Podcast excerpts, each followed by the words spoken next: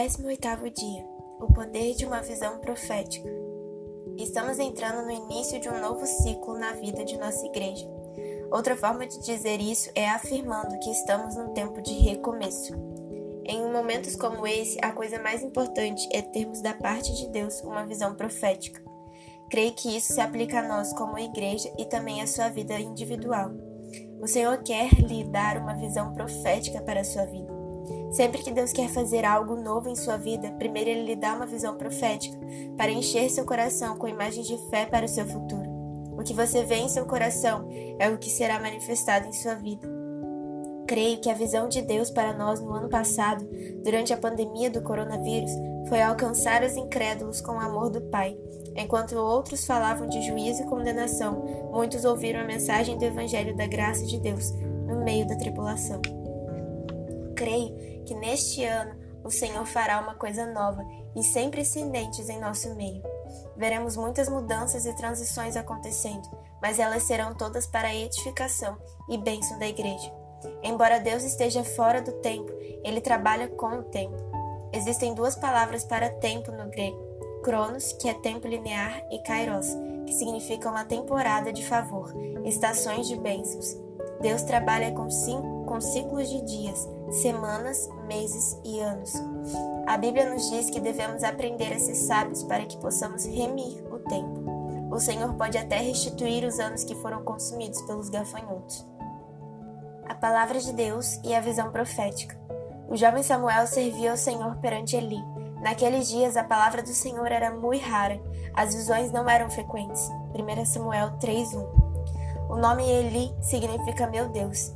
Na antiga aliança, Deus sempre é representado como um Deus distante, separado das pessoas. Mas sob a nova aliança, ele quer que o conheçamos como Pai. Na cruz, o Senhor Jesus chamou Deus de meu Deus, Eli, para que hoje possamos chamá-lo de meu Abba, Pai. Samuel, por outro lado, é um dos ministros que simboliza a nova aliança. Quando era garoto, ele ministrava perante o Senhor debaixo do sacerdócio de Eli o sacerdócio do Velho Testamento. Essa é uma imagem do novo chegando e do velho saindo. É a imagem profética dos tempos que estamos vivendo agora. Deus está produzindo uma transição entre a velha aliança da lei e a nova aliança da graça na vida de muitas igrejas. O sacerdócio da nova aliança, representado por Samuel, é um sacerdócio que promove a proximidade e um relacionamento com o Pai. O texto diz que naqueles dias a palavra do Senhor era muito rara, as visões não eram frequentes. Por que a palavra do Senhor era rara e não havia visões frequentes? Isso acontece quando as pessoas não estão alinhadas com o coração de Deus e estão sob maldição. Como crentes em Cristo hoje, não estamos nessa posição por causa da obra consumada do Senhor Jesus. Podemos ouvir o Senhor o tempo todo porque o Espírito Santo habita em nós. A vida da nova aliança é uma vida de andar e fluir no Espírito, que vive em nós. Infelizmente, mesmo na vida da igreja existem alguns que têm medo de receber visões de Deus. Embora existam exemplos de visões falsas no Antigo Testamento, a Bíblia também nos mostra como Deus usa as visões para encorajar o seu povo. Não deixe o medo de falsas visões impedi-lo de pedir a Deus as visões dele para a sua vida. É muito triste viver em uma época em que a palavra do Senhor é rara, porque Sua palavra traz todas as bênçãos do céu para a terra. Nesse tempo de recomeço, precisamos ter claramente a palavra de Deus para nós. Recebemos o privilégio de compartilhar a luz do Evangelho da Graça. As visões também não eram frequentes. Antes de Deus fazer algo no novo em nossa vida, Ele lhe dará uma visão. Provérbios 29, 18 diz que, não havendo visão ou profecia, as pessoas perecem. Em nossas Bíblias, em português, a palavra que aparece é profecia e não visão. Trata-se, na verdade, de uma visão profética. É uma percepção dada pelo próprio Deus que certamente acontecerá. Pode ser uma visão para sua família, carreira, ministério, igreja ou saúde neste ano. Se for de Deus, acontecerá. Não é por falta de dinheiro ou contatos que as pessoas perecem, mas sim por falta da visão profética do Senhor. A vontade de Deus é que neste início de um novo ciclo, que tenhamos um coração cheio de expectativas de coisas tremendas que estão por vir. Ter esperança é ter uma expectativa positiva do futuro, e não podemos ter isso sem uma visão do Senhor. Qual é a sua visão agora? O que você está vendo? Escuridão ou luz? Deus deseja restaurar sua visão neste ano para que você veja a luz, não as trevas. Não permita que o diabo roube de você as visões positivas, a expectativa de ver dias bons e belos pela frente. Antes que o diabo possa roubar de você as bênçãos de Deus, ele vai roubar a visão que o Senhor lhe deu. Deus quer restaurar em seu coração as visões que o inimigo roubou. Como já foi dito, sempre que Deus quer fazer algo novo em sua vida, ele primeiro lhe dará uma visão profética. Antes que Deus mude sua situação, ele lhe dá uma visão. Quando Deus nos dá uma palavra, ele frequentemente a libera na forma de uma visão. Ele fez isso com Abraão, por exemplo. Abraão tinha um sobrinho chamado Ló, o qual lhe causou muitos problemas. O nome de Ló significa véu, algo que impede alguém de ver claramente. E foi apenas quando Ló deixou Abraão que ele começou a ver o que Deus queria que ele, que ele visse. Disse o Senhor a Abraão, depois que Ló se separou dele: Ergue os olhos e olha desde onde estás para o norte, para o sul, para o oriente e para o ocidente, porque toda essa terra que vês eu te darei, a ti e à tua descendência para sempre. Gênesis 13, 14 e 15. Deus disse a Abraão: Toda essa terra que vês eu te darei. O princípio de Deus é este: veja primeiro e você terá. Entretanto, frequentemente esquecemos a visão. Foi isso que aconteceu com Abraão. Ele estava desanimado com sua situação, mas o Senhor lhe dá outra palavra. Depois destes acontecimentos, veio a palavra do Senhor a Abrão, numa visão, e disse: Não temas, Abrão, eu sou o teu escudo, e teu galadão será sobremodo grande. Gênesis 15, 1. A palavra do Senhor veio a Abrão em uma visão. Creio que Abraão viu um escudo diante dele. Esse é o tipo de visão que toca seu coração, faz brotar a fé e remove o medo. Quando Deus deu a Abraão essa visão, ele vivia um momento de sua vida em que estava muito desanimado. Então ele respondeu: Senhor Deus, que me haverás de dar se continuo sem filhos e o herdeiro da minha casa é o Damasceno Eliezer? Talvez hoje você também esteja desanimado perguntando: Senhor, o que será de mim, uma vez que o relatório médico é muito ruim? Que trabalho posso ter visto que fui despedido? Que futuro posso esperar se vivo com essa limitação? Depois, Deus chama Abraão para o lado de fora e manda que ele conte as estrelas. Essa era outra forma de dar-lhe uma visão espiritual. A visão vem do coração.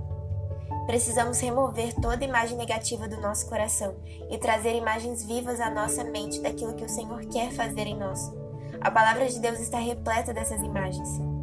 Ele é como a árvore plantada junto à corrente de águas, que no devido tempo dá o seu fruto, e cuja folhagem não murcha, e tudo quanto ele faz será bem sucedido. Salmos 1:3.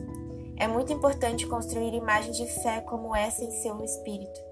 O homem bom do bom tesouro do coração tira o bem, e o mal do mau tesouro tira o mal, porque a boca fala do que está cheio o coração. Lucas 6:45. O Senhor disse que a boca fala do que está cheio o coração. Quando se trata de fé, temos ensinado que é muito importante ter um falar correto, mas esse versículo nos mostra que a boca fala do que está cheio o coração. Isso significa que não devemos falar palavras vazias, que não vêm do coração. Precisamos mudar a imagem em nosso coração antes de falar. Deus quer inundar seu coração neste ano e restaurar a visão que você perdeu. Creio que Ele lhe dará visões proféticas, imagens positivas de seu futuro, e elas acontecerão. Normalmente, o que está faltando no processo de fé é ter uma visão profética do Senhor.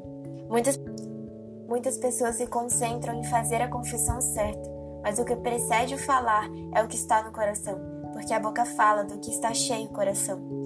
Quando você tem a visão do Senhor em seu coração e em seguida libera uma confissão de fé, é nesse momento que o milagre ou bênção se manifesta. O que você vê em seu coração é o que você verá manifestado em sua vida. Seu coração é afetado por sua visão. Que visão você tem em seu coração? O diabo quer perturbar seu coração com imagens negativas que o deixam pessimista em sua visão. Ele sabe que elas afetarão seu coração. E uma vez afetado, toda sua vida será afetada. É por isso que Provérbios 4, 23 diz que devemos guardar o nosso coração, porque dele procedem as fontes da vida. Sobre tudo que se deve guardar, guarda o coração, porque dele procedem as fontes da vida. Provérbios 4, 23. Todo filho de Deus pode ter visões. Você não deve pensar que visões eram coisas exclusivas do Velho Testamento. Sob a nova aliança, Deus ainda dá visões ao seu povo. E acontecerá nos últimos dias, diz o Senhor, que derramarei do meu espírito sobre toda a carne. Vossos filhos e vossas filhas profetizarão, vossos jovens terão visões e sonharão vossos velhos. Atos 2:17. Visões e sonhos são semelhantes, porque vêm a nós na forma de imagens. Essas imagens afetam nosso coração e nossa fé. É importante guardarmos o coração, porque do tesouro do nosso coração produziremos coisas boas. Deus está fazendo algo novo e operando uma mudança em sua vida também. Você pode receber novas curas, experimentar novos avanços e toda sorte de novas bênçãos. Deus disse primeiro a Abraão: Toda essa terra que vês, eu te darei. Mais tarde, porém, chegou o momento em que ele ficou muito desanimado e a única visão que conseguia ter em seu coração era de que não tinha filhos. O Senhor levou Abraão para fora e, sob o céu noturno, mandou que ele numerasse as estrelas e, disse-lhe: Será assim a tua posteridade. Então Abraão numerou as estrelas até perder a conta, até que seu coração se encheu dessa nova visão do Senhor. Antes de Deus mudar as circunstâncias externas de Abraão, ele teve de mudar a visão interior em seu coração. E depois disso, nasceu Isaac, o filho da promessa. A manifestação externa de seu milagre começa com uma visão interior. Devemos andar por fé, não por vista, visão física. Para andar por fé, precisamos ver com olhos espirituais a visão que o Senhor tem para nós. Certa vez, o profeta Eliseu e seu servo foram cercados por um exército inimigo, e Eliseu orou para que o Senhor abrisse os olhos de seu servo, para ver que, na verdade, seus inimigos estavam cercados pelos exércitos do céu, multidões de cavalos e carros de fogo. Então Eliseu lhe disse: Mais são os que estão conosco. Há muito mais coisas trabalhando a nosso favor do que contra nós.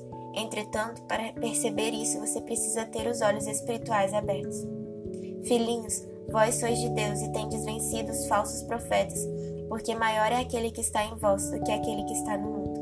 1 João 4,4 Deveríamos orar todos os dias para que o Senhor nos desse espírito de revelação e sabedoria para vermos as coisas pela ótica celestial.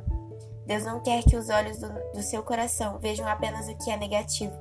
Ele quer inundá-lo de luz, porque o que está em seu coração está reproduzido em sua vida.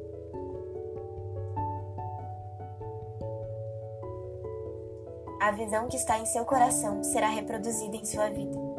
Antes de Deus nos levar a fazer alguma coisa, Ele sempre nos dará uma visão profética da obra e nos levará a sonhar com ela. Foi assim que ele fez com Abraão.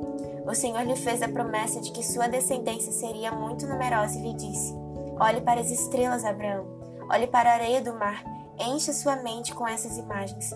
Não olhe para a sua idade, olhe para as estrelas. Não olhe para a idade avançada de Sara, olhe para a areia do mar.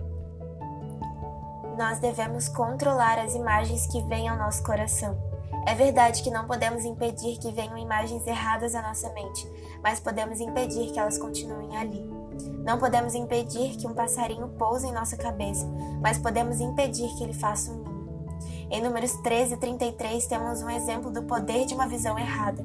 Os espias foram enviados por Moisés para verem a terra prometida, e ao retornarem fizeram o seguinte relatório: Vimos ali gigantes, e éramos aos nossos próprios olhos como gafanhotos, e assim também o éramos aos seus olhos.